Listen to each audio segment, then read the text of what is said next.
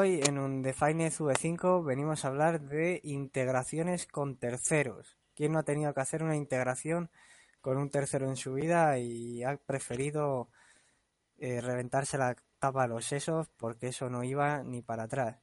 Por eso, desde nuestra experiencia, vamos a comentar este tema. Para ello contamos con, con Jaime y con Adrián, que ya los hemos tenido en capítulos anteriores. Eh, un saludo a vosotros dos, Jaime y Adrián. Hola, buenas. Hola, buenas. Integraciones con terceros. Seguro que los tres hemos tenido que hacer una integración con un tercero. Es decir, tenemos otra empresa que bien sea cliente o bien sea proveedora, nos dice que tiene un servicio que nosotros queremos usar o conectarnos a él y tenemos que trabajar con esa tercera empresa. Ya no nos tenemos que preocupar solo de nuestro código, sino de llamar al código de ese tercero y que todo funcione correctamente. ¿Cuántas veces hemos tenido problemas con esto? Pues yo la verdad, muchísimas. ¿Vosotros? Yo unas pocas también. No es, no es la, no como la cosa más satisfactoria, la verdad. Pero bueno, está bien. Yo creo que te da mucho, mucha ilusión cuando funciona porque es como mucho, te da una funcionalidad muchas veces que es como, vale, ya no lo tengo que hacer yo, pero hasta que todas las piezas del puzzle encajan, yo creo que esto es como un rompecabezas. Tienes que justo mirar, pues esto lo va a hacer así, así que tengo que hacerlo de esta forma para que encaje bien. Estoy totalmente de acuerdo. Al final es que muchas veces te preguntas, pero ¿no hubiera costado menos hacer nosotros esto que integrarnos con este tercero que no entendemos cómo funciona? Yo por lo menos me he sentido así muchas, muchas veces entonces, vamos a pasar a la parte de cómo nos integramos con un tercero. Yo os lanzo la pregunta, porque yo me integro con terceros de formas bastante raras. Bueno, eh, primero lo que tiene que salir es esa necesidad de que te integres con un tercero, ya sea hablando con un cliente o con el software de un cliente y que necesites integrarte con él. A partir de ahí, bueno, tienes que negociar con el cliente lo que hacer. Si es, si es el que se va a integrar contigo, o tú te vas a integrar con él. Y rezar para que tenga una buena documentación, para que los errores los dé bien, bueno, un poco todo, ¿no? Entonces, no sé, yo en principio empezaría por ahí. Sí, en mi experiencia, yo sobre todo tengo más experiencia con APIs públicas y tal, que digamos, tienes poco control tirando a nada sobre cambios que puedan hacer. Y es un tema muchas veces de que la documentación esté, esté, muy, esté bien escrita, esté en consonancia con lo que realmente ocurre. Para eso yo creo que hay herramientas muy buenas en el tema de APIs web, como Swagger y tal, que te permiten generar documentación automáticamente y en consonancia con el código, lo cual está muy, muy bien. Y luego también eh, a veces es un quebradero de cabeza el tema de las autenticaciones, que muchas veces nos queremos integrar, sí, pero si es un punto de acceso público, habrá que tener algún sistema para que no entre cualquiera, solo entremos nosotros o si puede entrar todo el mundo, pero por lo menos que esté identificado quién hace las operaciones. Afortunadamente existen bastantes estándares dentro del mundo web, pero no siempre es, son fáciles de, integrar en nuestro código. Sí, yo estoy de acuerdo. Y es más, si hablamos de estándar web y hablamos de Swagger y tal, más o menos es un estándar, todo el mundo lo sigue, todo el mundo sabemos cómo hay que hacerlo, todo el mundo correcto. El problema es cuando el tercero tú piensas, yo programo de una manera, mi equipo lo hace de una manera, creemos que es la manera más o menos adecuada. Y el tercero, pues no, el tercero cada uno es de su padre y de su madre, lo hace como buenamente puede y te ofrece lo que buenamente se le ha ocurrido. Y te ves integrándote con un FTP donde dejas un fichero a las 3 de la mañana y él tiene un proceso que lee del FTP a las 5 de la mañana, un CSV que se baja, lo parsea, no sé qué, y hace magia. Y esas integraciones con terceros, pues la verdad a mí me han parecido siempre un desastre y que al final que funcionen bien muchas veces es más suerte que otra cosa. No sé si alguna integración de esas desastrosas habéis tenido, porque yo las he tenido que sufrir. Bueno, yo por ahora he tenido, he tenido suerte y las integraciones que he tenido ha sido a través de, a través de REST o, o de GraphQL. Entonces, bueno, ha sido, ha sido menos, ha sido menos doloroso. En mi caso, las integraciones más dolorosas, aunque esto no era realmente muy profesional, fue más tema educativo por saber cómo iba, fue con Java RMI, que es un protocolo que ya está deprecado dentro del mundo Java. Y básicamente es un protocolo que es súper inseguro en el sentido de que nos, te llega a cargar clases de Java si no las necesita.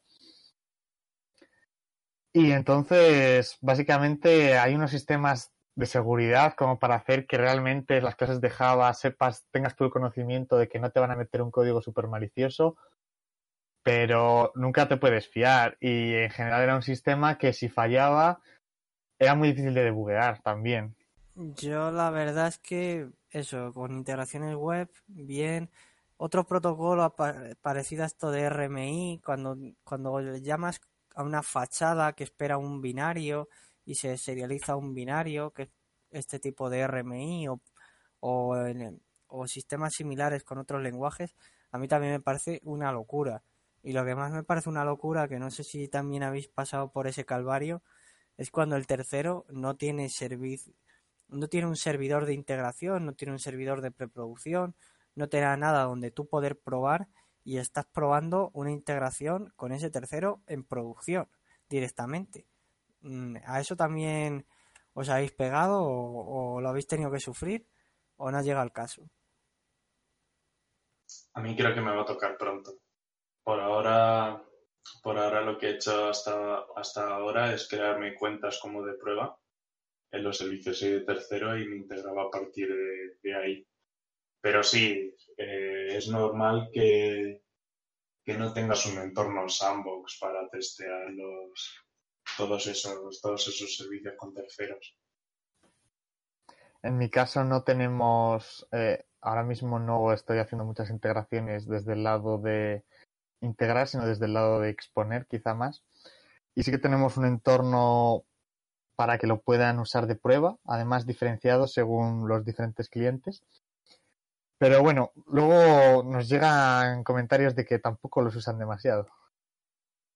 Sí, o sea, al final cada uno es cada uno, siempre se ha dicho, pero yo me he visto en un me he visto en dos casos, uno que no tenían servicio de, de integración, sandbox, preproducción o como lo queramos llamar, y que tú te pudieras enganchar a ello y, y no enviar esos mensajes al público general, que era de envío de, de, emails y cosas así. O sea, tú ponías tu dirección y te estaba llegando. El típico email de prueba, prueba 1, test, test 1. Eso está muy bien cuando tienes tu única cuenta, pero cuando le llega al cliente final, pues no está tan bien.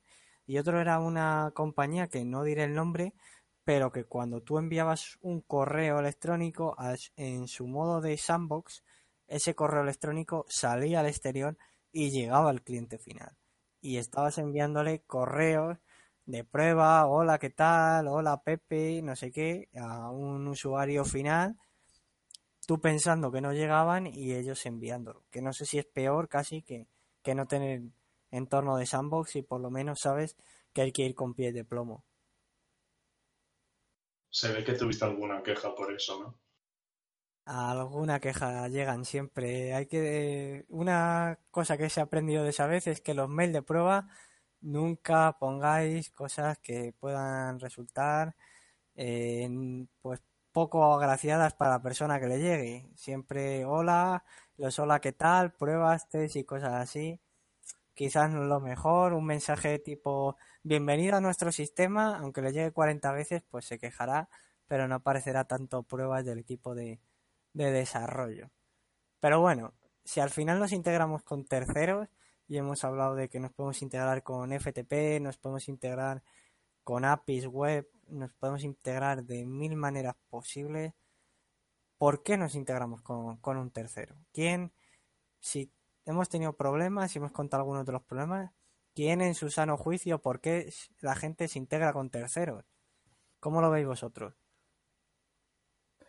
A ver, es lógico que queremos integrarnos por tercero o bien porque o queremos librarnos de esa carga de trabajo de tenerlo que implementar nosotros mismos o bien porque directamente es un servicio que nosotros no podemos proveer, como por ejemplo, estoy pensando en un caso muy típico, si quieres obtener los datos del tiempo, por mucho que te pongas tú a poner estaciones meteorológicas en la oficina, no lo vas a sacar. Necesitas llamar a, a una empresa que realmente tenga esos datos.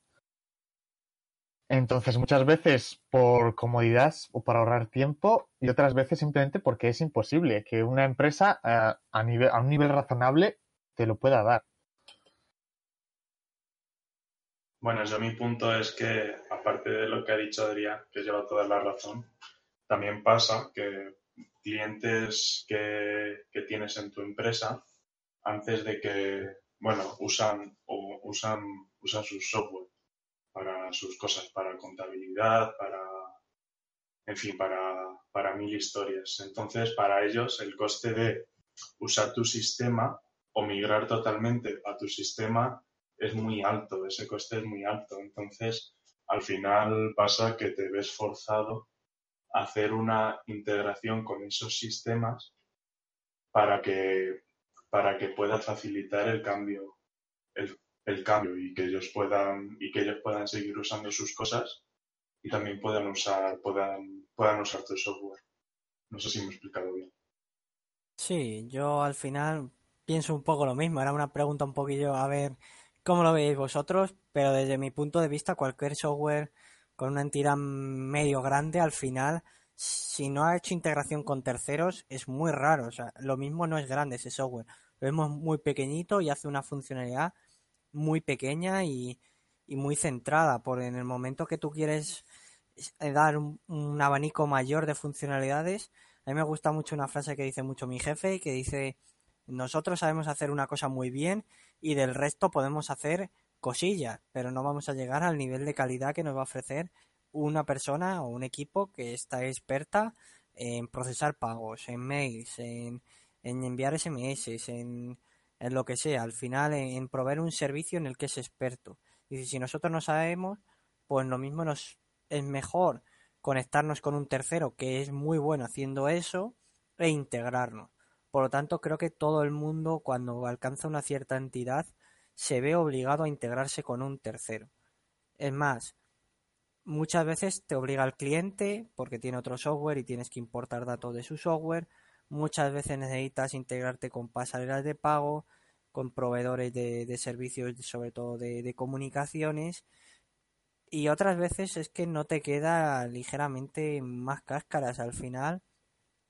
Si tú quieres importar datos, por ejemplo, eh, quieres hacer analítica de datos o cualquier otro tipo de cosas y el tercero tiene sus datos en un Excel, te vas a tener que integrar con un tercero, en este caso con un Excel, y, leer esos datos o integrarte con su OneDrive, con su Dropbox, con su Drive, para leer esos datos, con su plataforma de analítica, con su lo que sea, para integrar esos datos. Así que muchas veces no, eh, puedes decidir si quieres integrarte con un tercero o no, otras veces no tienes ni esa opción. Y al final creo que es un paso por el que todo el mundo tiene que pasar antes o después y que al final hay que saber enfrentarse a ello. Totalmente, incluso en incluso en sitios pequeños, en aplicaciones pequeñas, voy a poner un ejemplo, el correo electrónico, gestionar bien los envíos de correo electrónico hoy en día se ha vuelto un asunto un poco más complicado de lo que era hace tiempo. Y muchas veces, que es una funcionalidad muy básica que una web envíe correos, eso ya se tiene que enviar a otra empresa externa. Entonces, incluso dentro de las empresas pequeñas, eh, también va a pasar, dentro de los proyectos más enanos, aunque sea. Hombre, y, además también por razones un poco legales. Si, pues, si eres una empresa pequeña y tu empresa coge y mete un servicio que es de pago, no te vas a poner a implementar una pasarela de pago. Usas un Stripe o un PayPal o, algo similar porque con lo, con lo pequeño, porque con lo pequeño que puede ser, que puede ser tu empresa, te puede caer un puro o algo peor como las cosas las hagáis mal. O sea, hay veces que es que no te queda otra. Y llegado a este punto, llega tu jefe mañana, lunes, porque este podcast lo solemos grabar los domingos, que es cuando tenemos tiempo los colaboradores. Entonces llega tu jefe el lunes y dice, oye, nos vamos a integrar con este servicio de un tercero, por ejemplo, una pasarela de envío de emails. Un caso muy común o una pasarela de pago. Vamos a quedarnos con el de envío de emails por ser un poco más sencillo y no ser tan crítico en el sentido de que está jugando con el dinero. ¿Cómo lo, cómo lo hacemos? ¿Cómo afrontamos el, enfrentarnos a un proveedor tercero? Yo voy a dar un poco algunas ideas. Quiero que un poco entre los tres lo vayamos autocompletando. Para mí es importante lo primero, lo primero, que ese tercero tenga una buena documentación, tenga un servicio más o menos de soporte en el que puedas preguntar y ponerte en contacto con alguien, no sea solo una máquina porque a veces pues falta documentación o no están las cosas bien definidas y que tenga un entorno o alguna manera de probarlo.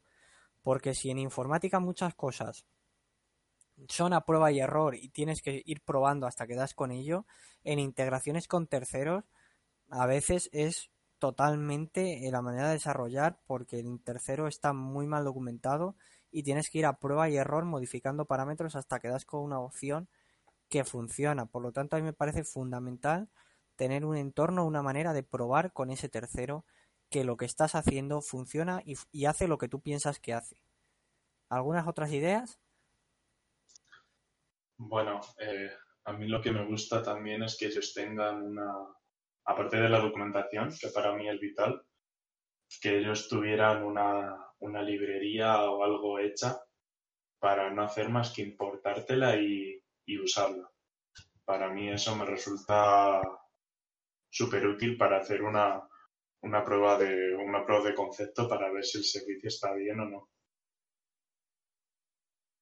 Totalmente de acuerdo con Jaime. Eh, muchas veces que cuando ves la, el servicio con el que te quieres integrar y ves que hay una librería justo para tu lenguaje y ves sobre todo la palabra de oro oficial y dices, respiras tranquilo, dices, bueno, ya por lo menos eh, me va a llevar todo un poco más a mi mundo, al mundo del lenguaje de programación en el que estoy y lo voy a poder entender todo igual más fácil que si me dan unos puntos, una API REST o lo que sea, en el cual puedes saber o no que existen ciertos puntos eh, donde atacar y que no estén documentados o si lo estén. Si lo tienes en la librería ya puedes toquetear un poco más, puedes ver cómo lo hace. E incluso si al final no te vas a no vas a usar la librería, porque muchas veces arrastran dependencias que no te interesan, tienes un punto de partida muy interesante para desarrollar tú un grapper o lo que sea al hilo de esto, ojo con las librerías de terceros, sean oficiales o no.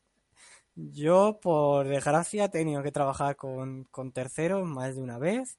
En el último año habré integrado cuatro o cinco terceros distintos.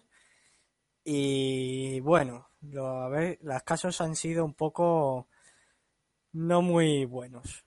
Uno de ellos, no voy a decir nombres, su librería de terceros directamente funcionaba peor que hacer la llamada directamente contra la API puesto que le faltaban métodos por mapear, mm, no estaba bien, o sea, no estaba creada la librería con un desarrollo orientado a objetos, yo trabajo en .NET, al final solo devolvía que strings, que al final era pues al final como trabajar con JSON, textos sin formato, o sea, al final no podía yo trabajar con eso de una manera cómoda y tenía que mapearlo todo el rato a objetos, así que al final tiré la librería y mapeé el API REST con, un grapper mío y a, correr. Y la otra, que sí lo puedo decir porque es muy conocida, es Google, famoso Google, si alguno ha tenido que integrarse con, con Google, por lo menos la librería de .NET deja mucho, mucho que desear. Y lo que he visto es que la dejaba es, o sea, la de .NET es casi igualita que la dejaba y la dejaba que es una de las más o sea, una de las más importantes y es súper oficial. También deja muchísimo que desear. Y solo querría decir que, que haya librería de terceros no quiere decir que funcione bien. Muchas veces hasta que no te metes ahí en el trabajo, no, no empiezas a tirar líneas, no empiezas a hacer cuatro llamadas, no ves cómo está esa, esa, hecha esa librería. En el caso de la de Google, un ejemplo y una cosa de mala práctica que a mí me pareció pues muy mala para venir y más de una empresa tan grande es que se basaba casi todo en parámetros eh, que eran strings mágicos que no estaban ni en enumerados ni en constantes ni nada que tenías que buscarlo por las documentaciones e ir poniendo strings en, en ciertos campos y con eso conseguías que funcionara. Entonces, ojo con las librerías oficiales, incluso las más grandes a veces tienen problemas. ¿Cuál exactamente? ¿Qué librería exactamente o eso no se puede decir? Eh, para mí la de Google es una integración con, con, vamos, con distintas partes de Google, porque al final Google da una librería común que lo llama Google, Google mm. y te integra con, con, Drive, con el Calendar, con Gmail, con lo que tú quieras. He trabajado con ella y es el problema de esa librería es que es una librería que la genera automáticamente. Esa no está programada por una persona. Hay como un fichero donde definen un poco cómo son las rutas y básicamente tienen un programa que les va generando el código en todos los lenguajes que quieren. Entonces es un poco... no tiene muy buena pinta por eso, porque es muy automática. Sí, yo he visto un poquillo el repositorio de código donde viene y bueno, al final, pues como todo, la parte que da dinero, es decir, Google for Business o la parte de pago o Google Suite, creo que se llama, toda esa parte, digamos, enfocada a empresas, tienen unas APIs muy buenas, unas librerías muy buenas, diseñadas por personas. La parte gratuita es eso que, dice, que comenta eh, Adrián.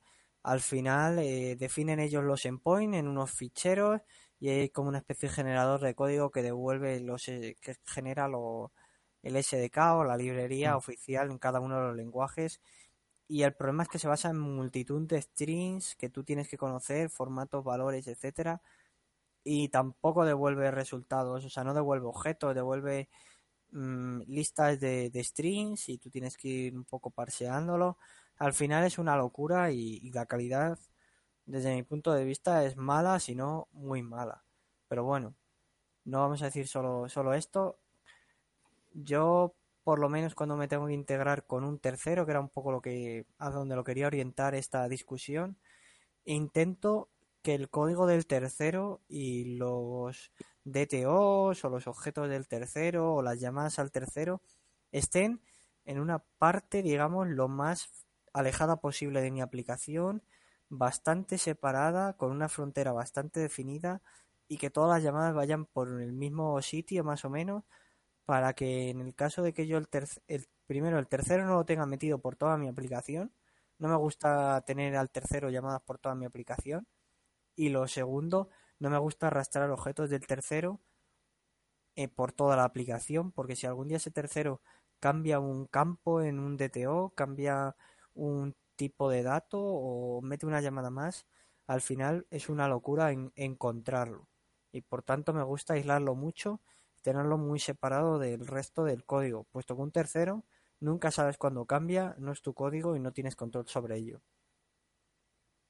Bueno, aquí hay un poco de debate porque si es cierto que el código no lo controlas tú y puede cambiar en cualquier momento, pero muchas veces eh, si el tercero ya te deja de funcionar, te deja de proveer, muchas veces ya ni siquiera tiene sentido que exista esa funcionalidad o tal. Quiero decir, eh, aquí yo tengo un poco de debate interno porque, por un lado, es una buena práctica de programación separarlo, pero por otro lado, si realmente quieres que las cosas salgan, va a ser mucho más productivo directamente usar eh, lo que te dan ellos. Y si muchas veces eh, pierde el sentido si ese proveedor desaparece, pues eh, da igual, lo, ibas a tener que modificar igualmente si desaparecía. Entonces, no sé. En principio es una buena práctica lo que tú comentas, pero tengo mis dudas para ciertos casos. Yo, yo intento hacer igual que eh, al final ese código, ese, ese tercero te cambia la API o sube de versión o hace lo que sea y tú tienes que hacer tus cambios y tus cosas acordes. Entonces, cuanto, cuanto más alejado esté eso de tu, de tu core, casi mejor. Otra cosa es que tu core se basa en un servicio de terceros. Por ejemplo, implementando plataformas de, de chat o implementando tus servicios y email con ellos. Ahí, bueno, eh, si confías y demás, es una, es una buena opción. Pero vamos, es, eh, cada, cada cosa es un mundo. Idealmente, todo cuanto más, cuanto más separado y reemplazable, casi mejor.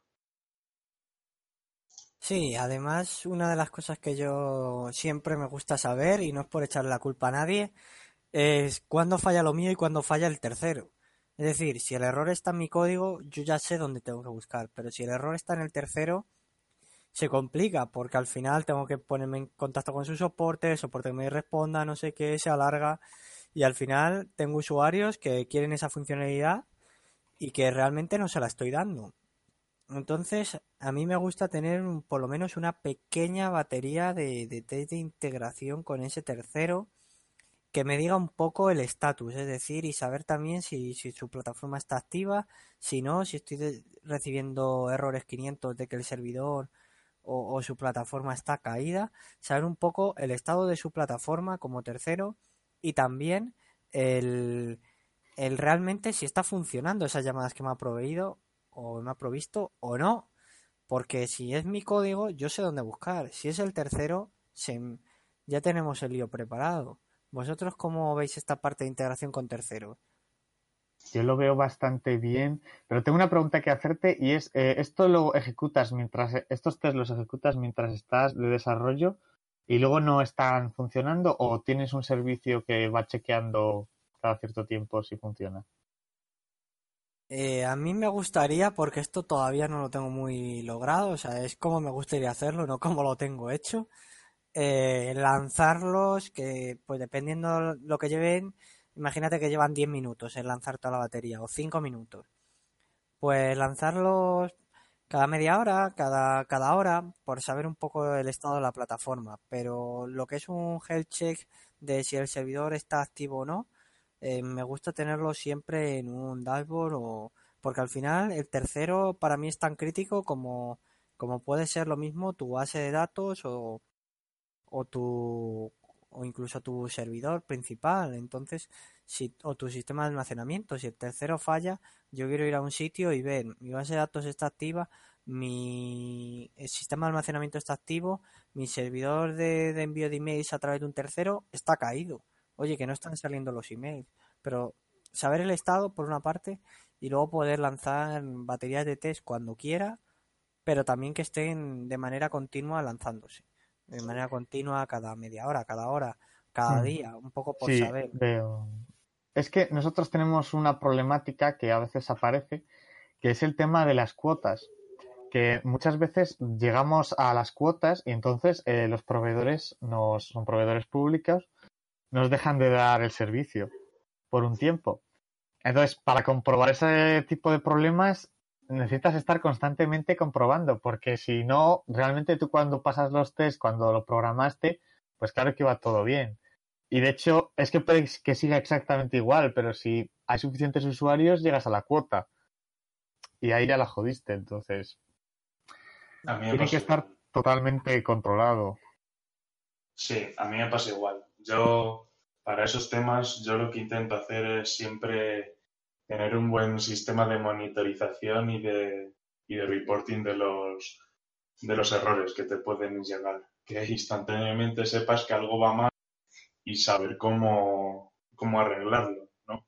Yo, por ejemplo, uso Sentry y, también tengo alertas por Slack, entonces sí que mientras, al menos en, en el horario que es el de que es el de trabajo, sí que recibo constantemente si algo va mal o algo va bien.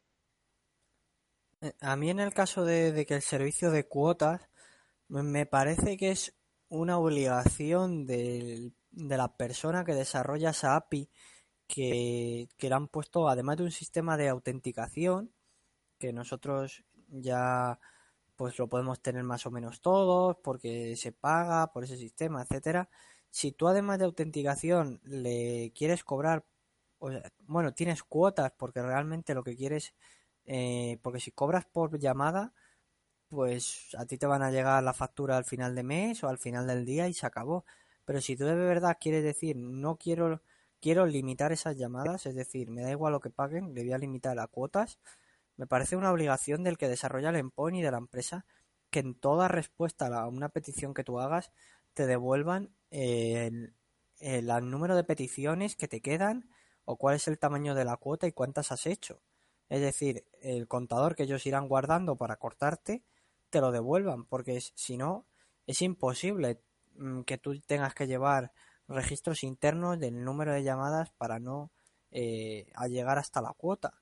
Y si te devuelven que tú te has pasado de la cuota y sabes que vas que te quedan 5 llamadas o 10 llamadas y es un servicio, por ejemplo, de envío de emails, lo mismo lo puedes encolar en un sistema interno tuyo, pero en otros casos no vas a tener seguramente ninguna solución posible fácilmente.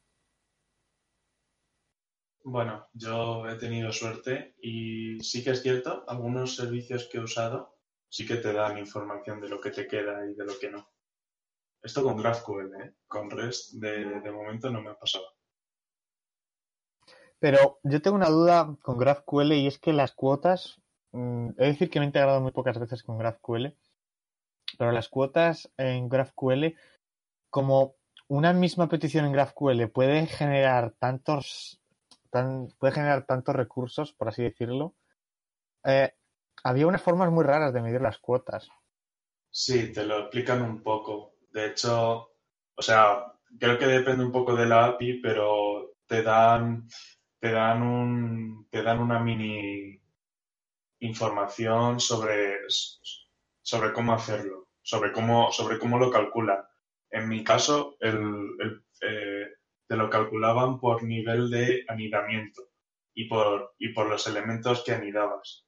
Entonces, como pidieras un montón de datos muy anidados, eh, el, coste, el coste sube casi exponencialmente. No sé, es muy raro, pero bueno, también, también sí que me ha pasado que los límites son tan altos que realmente nunca me encontré con la, con la problemática de llegar al límite de API.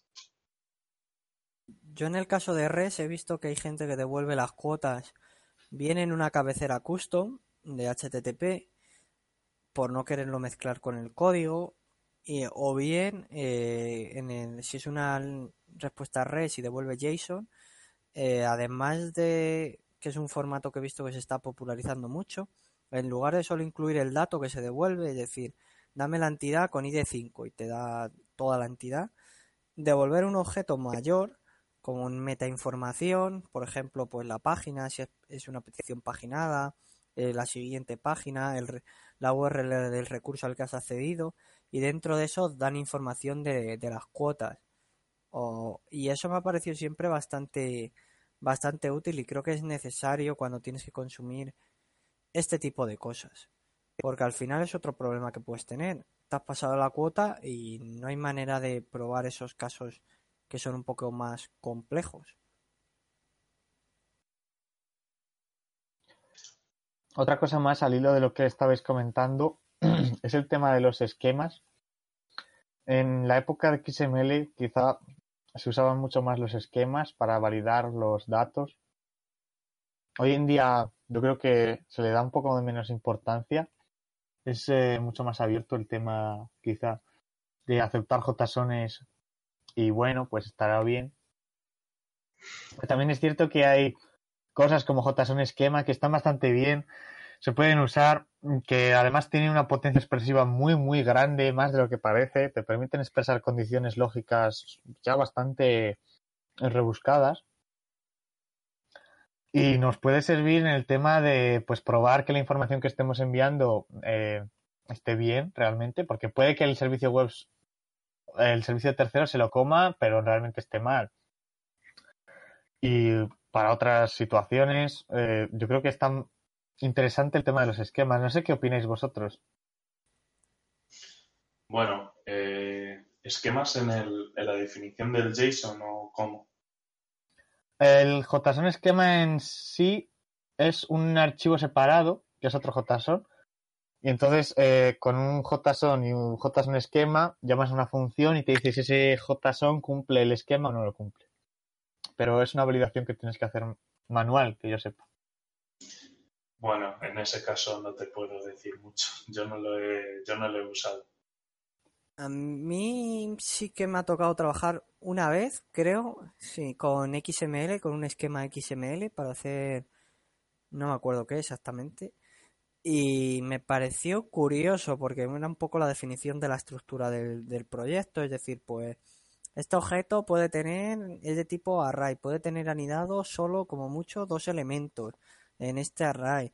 Eh, la propiedad esta es de tipo no sé qué y va a venir aquí un número. Eh, esto no va a tener ningún descendiente, número de descendientes, etcétera. Me pareció curioso, creo que el esquema JSON es algo muy del estilo, por lo que he visto un poco de pasada mientras lo contabais, pero a mí lo que siempre me ha surgido un poco la duda es de quién es responsabilidad de validar el esquema, si del que lo envía o del que lo recibe, porque a mí me parece, como toda API, o por lo menos así las entiendo yo, que la responsabilidad, porque te pueden hacer un ataque de fuerza bruta, de, mandarte mierda para ver si te tiran la API, de lo que sea, es de que la persona que recibe la llamada en la, de la API tiene que validar la entrada antes de procesarla. Entonces yo no veo muy claro si sería la persona que envía a, a esa API de terceros la que validara el esquema y luego ese esquema fuera otra vez validado en el receptor o cómo, cómo llegaríais a implementarlo. Porque desde mi punto de vista es un poquito más eh, responsabilidad del receptor que del emisor. Del receptor, para mí es del receptor. Obviamente el que envía debería estar interesado en enviarlo bien, pero el que recibe lo tiene que validar sí o sí.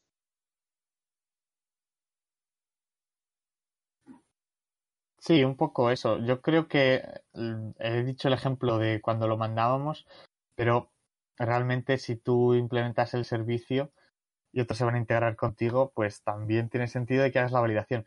Seguramente si te pasan datos eh, incorrectos, tu aplicación también pete, la llamada, en el caso de REST, pues digo algún error. Pero también sería muy interesante que una API te comentase en qué ha fallado para que así el debugging sea mucho más fácil de cara a los que se integran contigo.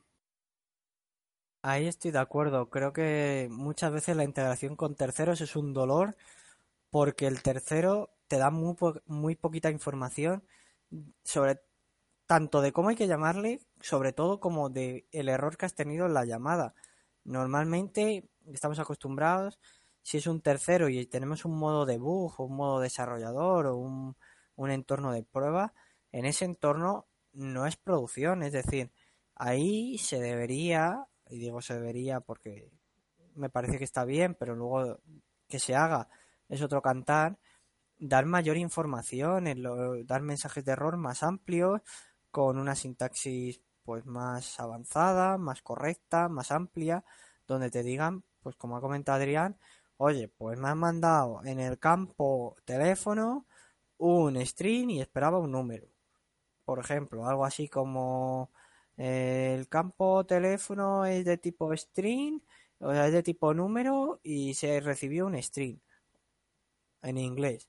Algo así de ese estilo creo que sería cómodo. O estos han sido los errores y te vuelva un array de los errores. Porque a veces cambias una cosa, lo vuelves a enviar, piensas que ese es el único error que tenías y hay otro y otro y otro y no sabes y lo mismo de tu primera llamada había cinco errores, pero solo se te devuelve el primer error y a correr. Yo creo que el punto es hasta dónde expones el error, porque puede haber errores que tú internamente no quieres mostrar. Fallos internos, yo que sé, en una query, que no digo que, que no digo que me pase, pero sí que a ver, lo, lo, más ideal es que estés, es que enseñes dónde está el error. Porque al final es tiempo que se ahorra, el que crea la API es tiempo que se ahorra en soporte. Porque si muestras bien los errores, al final el, que se integra contigo le va a ser mucho más fácil saber qué ha ido mal. Y un poco, un poco eso, diría yo. Pues sí, una vez que ya hemos tocado un poco qué es integraciones con terceros, los sufrimientos que nos han dado, ¿por qué al final todo el mundo se tiene que integrar tarde o temprano con un tercero? Porque le da otras características a su desarrollo que él no le puede ofrecer, otra calidad y algunos problemas que, hemos tenido. Eh, ¿Algún otro tema que, os gustaría hablar? Hemos hablado un poco de, la calidad, de, del testing, de cómo engancharse con un tercero de manera apropiada. A mí, una de las cosas que siempre me gusta comentar es, tienes un tercero, por ejemplo, quiero importar datos de Dropbox. Y mañana te dice un cliente, oye, y yo que uso OneDrive, ¿cuánto te costaría importar datos de OneDrive? Y siempre pienso lo mismo, eh, hacemos una integración muy ad hoc para ese tercero o hacemos una integración muy abstracta o mucho más abstracta y que ese tercero pueda ser luego una, un elemento concreto de esa abstracción. ¿Vosotros eso cómo lo veis? Yo abstraigo todo lo posible intentarlo, intentar hacerlo lo más adaptado posible para que si hay otro cliente que necesite de lo, de lo mismo, sea hacer un mini cambio, yo que sé, en base de datos o en, la configuración o lo que sea, y que ese cliente ya esté habilitado. Al final, eh, hacerlo, hacerlo mal, hacerlo mal y hacerlo bien en tiempo cuesta muy poco. O sea, cuesta lo mismo. Y hacerlo mal al final vas a gastar el doble de tiempo en arreglarlo. Entonces yo por mí siempre intento abstraer.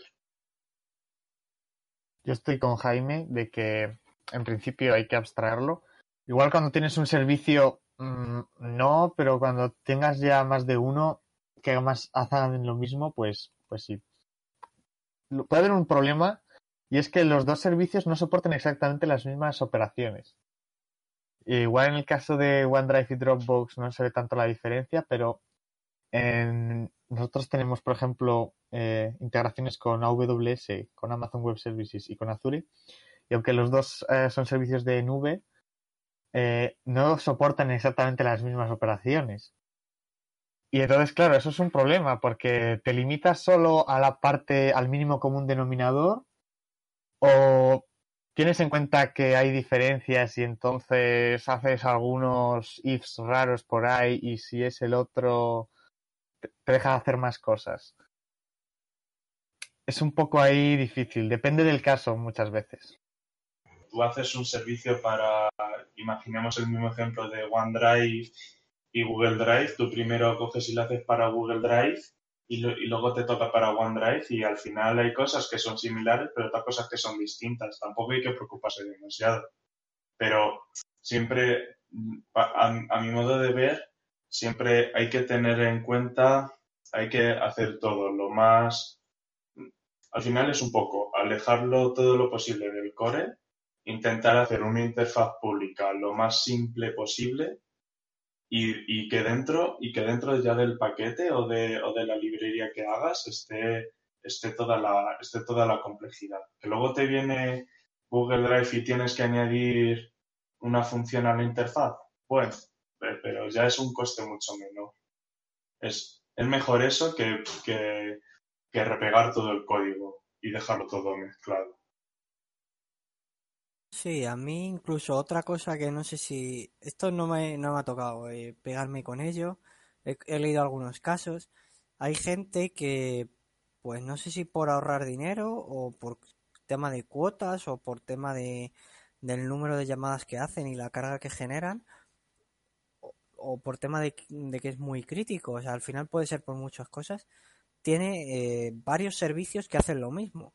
Supongamos que tú tienes tres pasarelas de correo para enviar eh, emails y tú eres un Amazon que está enviando cada pedido pues el email de confirmación del pedido. Claro, Amazon no se puede permitir que la pasarela, yo que sé, ahora mismo no, no me sé nombre de pasarela de email, pero vamos a poner la pasarela A se caiga y se, y se dejen de enviar o se encolen esos mails para cuando la pasarela esté viva.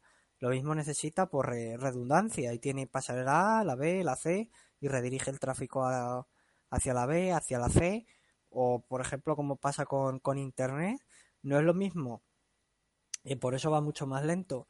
Eh, cuando tú te conectas a una web, yo que sé, de, México, no es lo mismo eh, ir por un cable transatlántico que por otro. Y eso a las grandes compañías que tienen acuerdos y demás les cuesta un dinero y, les, y redigen el tráfico.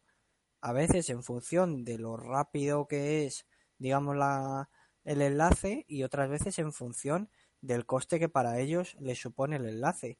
Es decir, si tú tienes un sistema que es muy crítico, pues lo mismo te podría llegar y eres, digamos, un, software grande, o sea, no eres un pequeñito ahí que estás empezando, sino que tú tienes tu buen equipo técnico, tienes un tamaño grande, lo mismo te interesa o lo fías toda esa pieza ese tercero y al final pues el día que ese tercero te corte o te diga algo o se meta en tu negocio, lo tienes muy fastidiado porque te está machacando, porque al final dependes en gran medida del tercero, el tener una integración que tenga dos implementaciones y que tú puedas utilizar una u otra, pues en función de, del estado, de tiempo de respuesta, de, de precios, etcétera. No sé si alguno habéis tenido que trabajar con algo de esto, el tener que hacer una abstracción porque luego por debajo se distribuya entre, entre dos servicios o algo por el estilo. En mi caso no.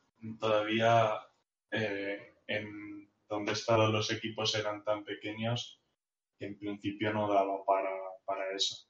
También entra un poco el, el SLA que te ofrezca ese servicio de terceros, cuántos nueves te ofrecen y, y, cómo de fiable es y qué medidas tienen para cuando se cae. Porque, bueno, si hay proveedores de, que son, pueden ser un poco más caros, pero a cambio te dan un servicio bastante bueno y es muy difícil que se caiga. Entonces, eso entra un poco de tu elección del proveedor también. Pero de todas formas, si yo tuviera un equipo grande, eh, haría, haría un poco lo que has dicho tú. Yo me crearía el principal y, me haría un, un, un, fallback por si acaso, si es muy crítico. O directamente, si el equipo es muy grande, eh, te lo implementas tú, ¿sabes? Sí, a mí eso que, me, que has dicho del SLA me parece muy importante. No ha salido este tema del SLA, es decir, muchas veces, yo qué sé, mi empresa necesita Google para conectarse a los calendars o para utilizar la API de Google Maps porque luego ahí pinto, o sea, se basa en muchísimos mapas. Pues al final Google pues te da un soporte, tiene un SLA, tiene unas condiciones. Es decir, me va a suponer más dinero utilizar lo mismo una API de un proveedor grande y de un proveedor de confianza pero de verdad a una empresa le compensa por ahorrarse lo mismo un 10% al año o un 15% tener un tercero flojo que dé problemas, que sea poco estable, de verdad compensa porque a nivel de usuario un día te falla Google, pues bueno, pues te falla Google. Pero a nivel de empresa, si tú vendes por valor de 3.000, de 4.000, de 5.000, de 10.000 euros diarios, si has perdido 5.000, 10.000 euros diarios, pues no te hace ni puñetera gracia y al final eso no lo vas a pagar al tercero, pues lo mismo en un día que esté mal el servicio, eh, te has comido lo que te va a costar de más ese tercero, digamos, bueno, de calidad en, en años. Entonces me parece interesante analizar calidades y soportes y, el SLA que te ofrece este tercero. Sí, totalmente de acuerdo. Bueno, yo quería sacaros ahora un tema que era el, es el tema de malas prácticas a la hora de diseñar integraciones. Por ejemplo, yo me he dado cuenta que hay mucha gente, sobre todo pues gente que está empezando y tal, que hace las API REST que no son REST. Es decir, hacen APIs web pero que tienen estado. Lo cual Es algo que va a encontrar la filosofía de REST, que se diseñó en que pues todas las llamadas deben de eh, contener toda la información necesaria para que se ejecute la acción, no debe de haber estado, eh, deben de ser idempotentes, eh, en el sentido de que una misma operación, si la repites, debería de generar el mismo estado final en el servidor. Mm, otras malas prácticas como el tema de compartir base de datos. Esto no lo hemos comentado en ningún momento hoy, pero hay integraciones que puede ser compartir la misma base de datos, un Postgres. Y esto, pues, generalmente se considera mala práctica también. Debería haber un servicio web, por lo menos, o algo similar, que estuviese entre medias, como proxy. Y no sé si se os ocurren algunas otras malas prácticas así de esto. Pues a mí, a mí como mala práctica me parece compartir base de datos. Si compartes base de datos tienes que tener esquemas separados. O sea, lo que no puede ser es que tú escribas en las tablas del tercero eh, o en las que tú quieras, tengas permiso de escritura en todos los sitios y al final le puedas corromper toda la base de datos. O sea, me parece una chapuza, pero de un tamaño descomunal. API REST, pues lo que tú dices. Si dices que es una API REST, el que la usa piensa que es una API REST. Si lo que has hecho no es una API REST, llámalo API Web. Es decir, es importante que REST más o menos funciona, pero hay que seguir la filosofía. No puedes hacer la implementación que a ti te parezca. Y de potencia, tres cuartos de lo mismo. Si tú no haces las APIs idempotentes cuando se espera que las sean, tienes un problema y el que lo usa va a tener muchos. Luego, la implementación me gusta mucho de REST creo que es la de la de patch, la de el tipo patch que se supone que es para hacer modificaciones parciales. Esa normalmente la veo muy poquito implementada, es muy complicada de implementar normalmente y se implementa un poquillo de aquella manera. Esa, por ejemplo, también me parece un, fallo. Otros fallos que yo veo, no documentar la API. Es muy común, tú haces una API y la documentación es más o menos el código el no devolver, eh, además del objeto con el dato, datos, o sea, metadatos, en las llamadas API, pues eso, las cuotas, mm, si es paginación, paginación, eh, ciertas cosas de ese tipo, de, de metainformación, o incluso dónde está la definición del esquema, me parecen muy importantes y mucha gente no lo hace. Y luego, pues cosillas así curiosas, el gente que evoluciona la API la rompe. Hay gente que no sabe evolucionar una API sino rompiéndola. hay gente que te puede meter un campo más y te puede deprecar otro campo y tú decirte, bueno, pues durante seis meses te voy a deprecar este campo, durante tres meses. Pero hay gente que cambio que hace y cambio que rompe la API. A mí eso me parece que, a ver, que habrá casos donde tengas que hacerlo y tal, pero si cada versión o cada tres versiones ha roto la API, y tienes que cambiar de mayor, pues lo mismo no la estás diseñando de una manera correcta. Porque si estás cambiando la mayor significa que estás haciendo un cambio incompatible con todo lo que había. Y eso hay que tenerlo mucho cuidado porque eso significa que a otra persona le va a tocar cambiar mucho de su código. Entonces me parece que es un fallo habitual. No sé, Jaime, si querías comentar alguno tú.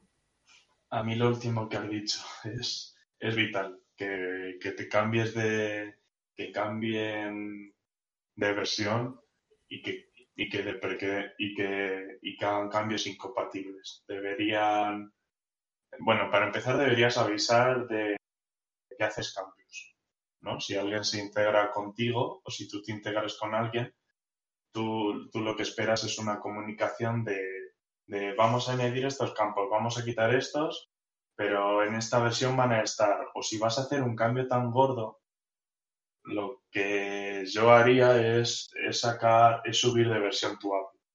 Mm, cogería y mantener una retrocompatibilidad, ¿no? Por ejemplo, una versión 1, y tú sacas una versión 2 que ya está mejorada, y la versión 1 tú la mantienes como, como, como de mantenimiento, versión soporte, y dices, pues esto va a durar seis meses eh, para dar tiempo a los demás a que puedan migrar de una manera cómoda sus implementaciones a tu nueva API.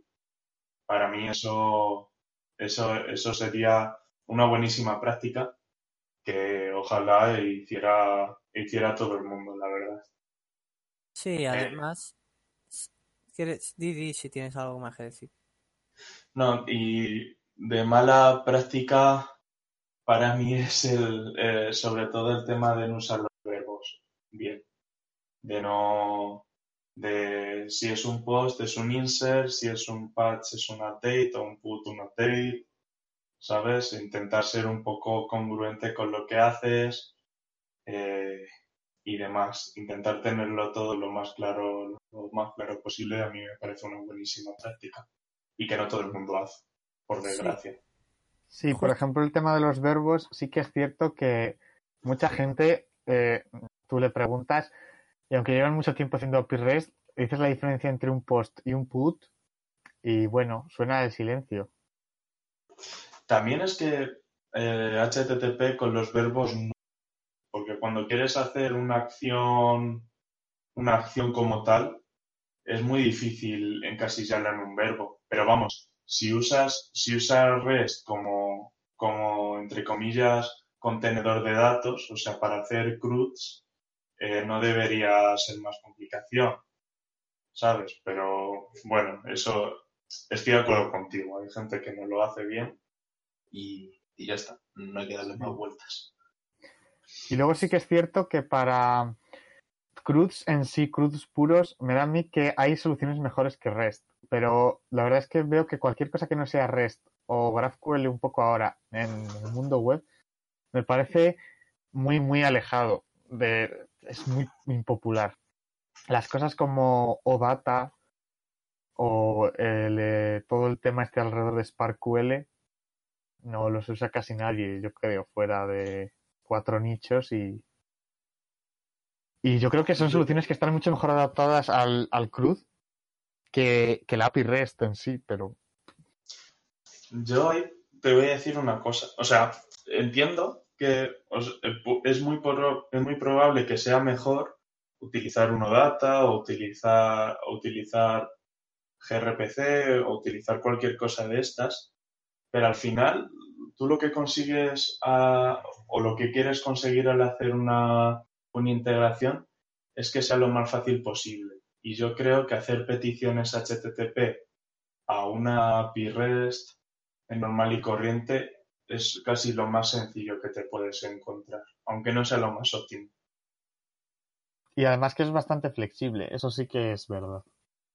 Que igual quieres hacer una API prácticamente cruz, pero igual tienes un endpoint o dos que ya no son tan así, sino que disparan alguna opción o lo que sea. Y entonces en estos sistemas te, ves limitado.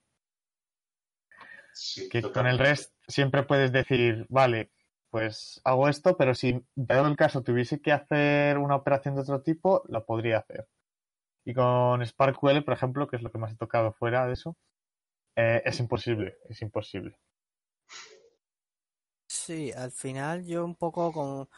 Al final red no deja de ser unos verbos que son, unos strings y que nosotros tomamos como estándares, pero tú puedes crear verbos nuevos, eh, puedes, eh, la manera de trabajar con REST puedes añadir cosas nuevas, porque al final todo se basa en strings y es muy abierto.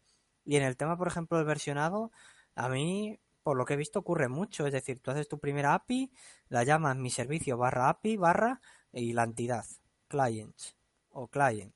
Client. A mí me gusta ponerlas en singular.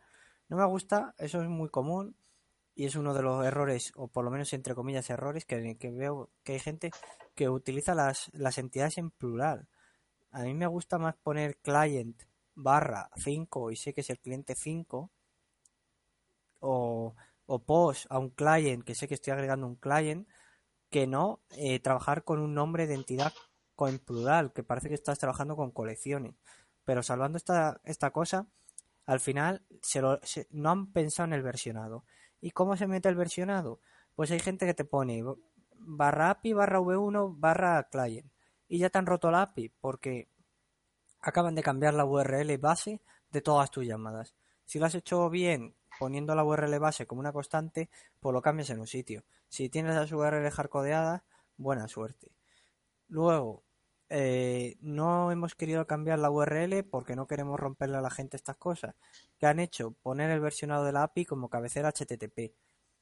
¿Tiene mucha importancia? Pues bueno, las cabeceras HTTP, el común de los mortales no las usa para nada, nada más que en muchos casos mandar la autenticación. En, quitando eso, mucha gente no las utiliza para nada. Entonces, ponerlo ahí eh, para mucha gente es como si no hubiera en ningún lado, porque ni lo van a ver, ni lo van a consultar, ni lo van a tratar. Entonces, creo que, que REST al final es muy amplio y como estas cosas de la informática donde se da mucha mano abierta, que cada uno lo implemente como quiera y es muy abierto, queda se, obliga a que el desarrollador eh, adquiera la responsabilidad de usarlo bien, es decir, puede cumplir con el estándar, de no salirse de, de ello, de notificar las cosas, de utilizar cada cosa para lo que es, etcétera. Porque si no, al final empiezas a ver cosas que se empiezan a ver un poco raras, como post para hacer ciertas búsquedas, eh, unos put que tampoco son que son como udates parciales, unos patch que no que no hacen udates parciales, empiezas a ver unos put que creo que son un post que no es idempotente, empiezas a ver cosillas que se quedan como a medias y al final pues lo que dices es, bueno, esto es una API, como hemos dicho muchas veces, pero de res no tiene nada. No nos vendan API res donde no hay API res.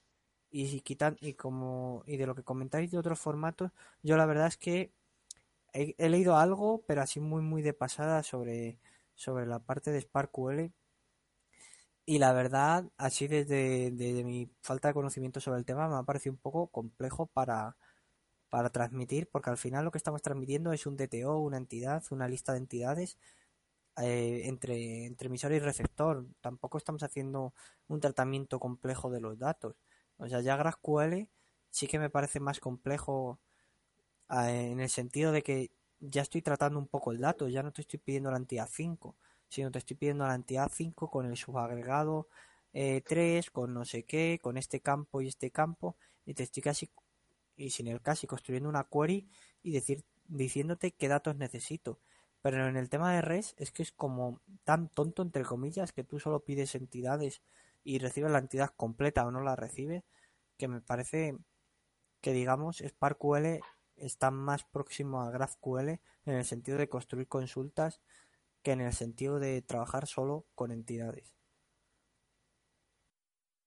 Sí, totalmente. Realmente está mucho más pensado casi como intentar reducir al máximo el, espacio entre tu aplicación y la base de datos. Pero con una capa. Otra cosa que me quería, que quería comentar es el tema de la seguridad en las, en las integraciones. Una cosa que no hemos comentado es, eh, bueno, en el tema de las integraciones REST, normalmente lo más usual es usar OAuth o esa gama de estándares.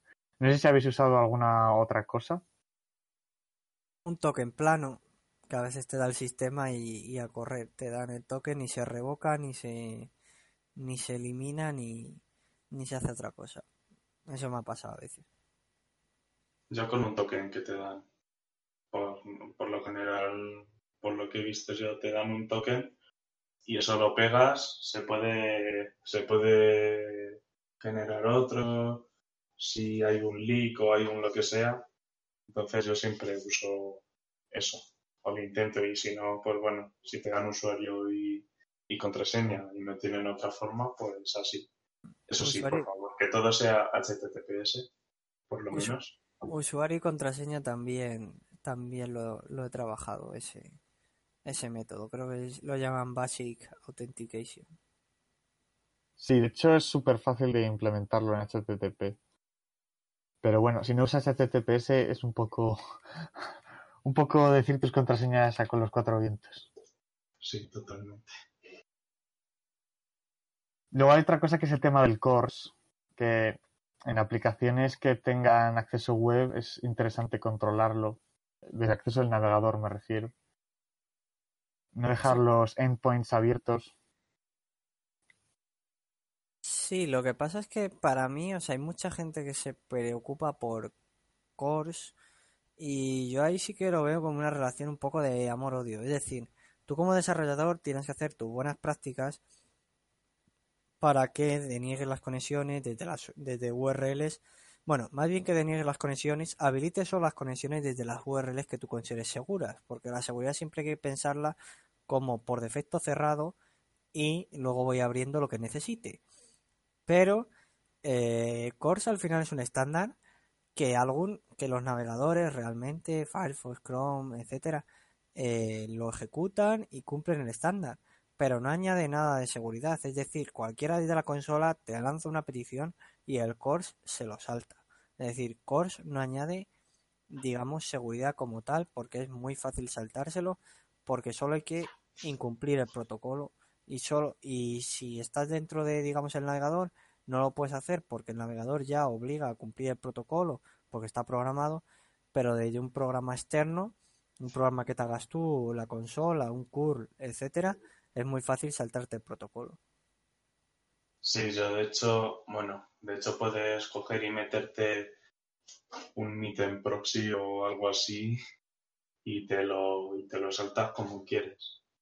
Nosotros, bueno, en una empresa donde estuve se usaba eso. Si había un error en un entorno de, en un entorno de preproducción, utilizabas el meet proxy y, y y debugabas el local casi. O sea, es, es, se puede saltar. O sea, es una medida que, que, es útil, pero es fácilmente.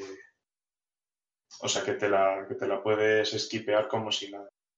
Es mejor, aparte de eso, añadir más cosas.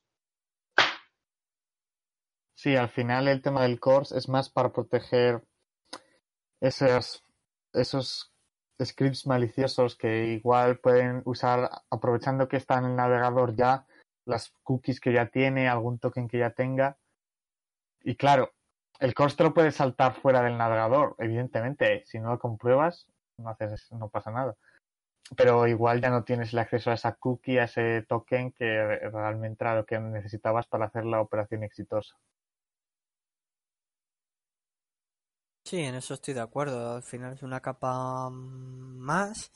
Digamos que yo lo veo como el que pone Basic Authentication y utiliza HTTP. Está añadiendo una capa más de seguridad, pero no está haciéndole ahí una muralla de 8 metros de altura protegiendo su super API. O sea, al final es como poner una empaliza de madera de, de 50 centímetros. Añade un poquito de seguridad, pero a nada que quieras te, te lo puedes saltar. Eso es. No sé si queréis eh, comentar algo más. Llevamos ya un poquito más de una hora. Este sí que nos ha salido un poco largo, este Undefined V5, integraciones con terceros. Ya sabemos que estos terceros nos dan para mucho que hablar y seguramente lo, retomaremos este tema en, en algún capítulo siguiente porque habrá más gente que quiera comentar cosas, tendremos más experiencia y demás pero yo creo que si no que si no ha quedado nada fuera eh, vamos a ver un poco las conclusiones eh, que cada uno de nosotros ha, sacado de esta pequeña charla. Las conclusiones. Pues venga empieza tú Jaime si quieres con tus conclusiones. Vale eh, yo bueno como conclusión quería decir que que tengáis cuidado con quién os, con quién os integráis. Eh, a ver, hay veces que no, que no queda otra, pero intentar elegirlo bien y sobre todo que, que si vosotros tenéis que escribir esa integración, que el código no se quede muy, muy entrepegado y para, por si hay que dar patada, que no tengáis ningún problema para hacerlo. Y sobre todo, que si al final hay gente que se integra con vosotros, intenta hacer con ellos lo que te gustaría que hicieran contigo. O sea, que de poco sirve que te quejes de lo mal que se de lo mal que te puedes integrar con otros si luego tú no haces las integraciones bien, no haces tu API bien o tus, o tus cosas bien. Y bueno, por mí ya. Yo, parafraseando al, Joker, voy a decir que vivimos en una sociedad, entonces nuestras aplicaciones no pueden vivir solas, seguramente necesiten hablar, igual que las personas necesitan relacionarse con otras para poder sobrevivir, porque no somos autosuficientes, pues nuestras aplicaciones, al final, haciendo la metáfora, también van a necesitar eh, servicios de terceros para ser plenamente funcionales, para hacer exactamente todo lo que queramos. Entonces, es más bien una necesidad que nos va a surgir. Mm, tampoco es necesario forzarla, en mi opinión. Y hay muchas cosas a tener en cuenta. Esto ya no es algo en el que vamos a tener control 100%. Lo dicho, la sociedad. Así que tenemos que aprender a convivir con los otros individuos, en este caso los otros servicios. Bien, yo para cerrar y siguiendo un poco vuestra idea, eh, decir que antes o después, si el producto crece y trabajas en él, te va a tocar integrarte con un tercero o dar un servicio a un tercero. Entonces, si eres tú el que proporciona el servicio, pues por favor, el API es tu producto, es la manera en la que se consume tu producto. Ofrece una integración que sea de calidad, es decir, como hemos comentado, un SDK, eh, ofrece documentación, soporte, servicios de preproducción, servicios donde se pueda probar, me parece imprescindible y preocúpate de mantener eso y de no hacer cambios a lo bruto y de que detrás de eso hay personas que lo están usando y un cambio pequeño que puede hacer un desarrollador de tu equipo puede afectar a miles de programadores que están consumiendo tu API en otras empresas. Y luego, si tú eres el que consume este, este tercero, el que se integra con este tercero, pues intentas traerte lo mayor posible de, de este tercero. No queremos que se contamine toda tu aplicación por un tercero, ten a raya al tercero monitorizado, siempre algunos test de integración y siempre sabiendo el estado de este tercero, porque un tercero y cuando tú integras con él puede hacer que tu aplicación deje de funcionar o deje de dar el comportamiento esperado solo porque el tercero no funciona y tú muchas veces no podrás hacer nada por ello. Así que, como han dicho antes, también elige muy bien con quién quieres bailar no queremos bailar con gente que sabes que te va a pisar o con gente que se cae. Por favor, elige integraciones o, soportes de calidad. Y bueno, no sé si ha quedado alguna otra cosilla que queréis comentar antes de que lleguemos, de que demos por finalizado este capítulo de hoy. Por mí no. Por mí tampoco. Pues bueno, finalizamos con un Defined V5. Hemos hablado de integraciones de terceros, chacarrillos, anécdotas, ventajas, desventajas. Ya sabéis, nos podéis escuchar en Evox y en Spotify. Si alguien quiere alguna otra plataforma, pues podemos mirarlo y, colgarlo allí. Eh, esperamos también vuestros comentarios. El capítulo será subido seguramente a lo largo de la semana que viene. Y nada más, eh, nos gusta que cada vez haya más gente escuchándonos vemos las estadísticas y vemos que va subiendo, hay gente que comenta, hay gente que nos escribe, si queréis que toquemos algún tema en especial, nos podéis dejar un comentario, si os queréis unir, ya sabéis que esto está abierto para que más gente se una y, comentamos más temas, o sea que al final ya sabéis dónde encontrarnos en en iVoox, Undefined, ahí podéis escribirnos y hacernos llegar lo que necesitéis. Muchas gracias y nos vemos en Undefined V6, que será nuestro próximo capítulo. Un saludo. Chao. Hasta luego.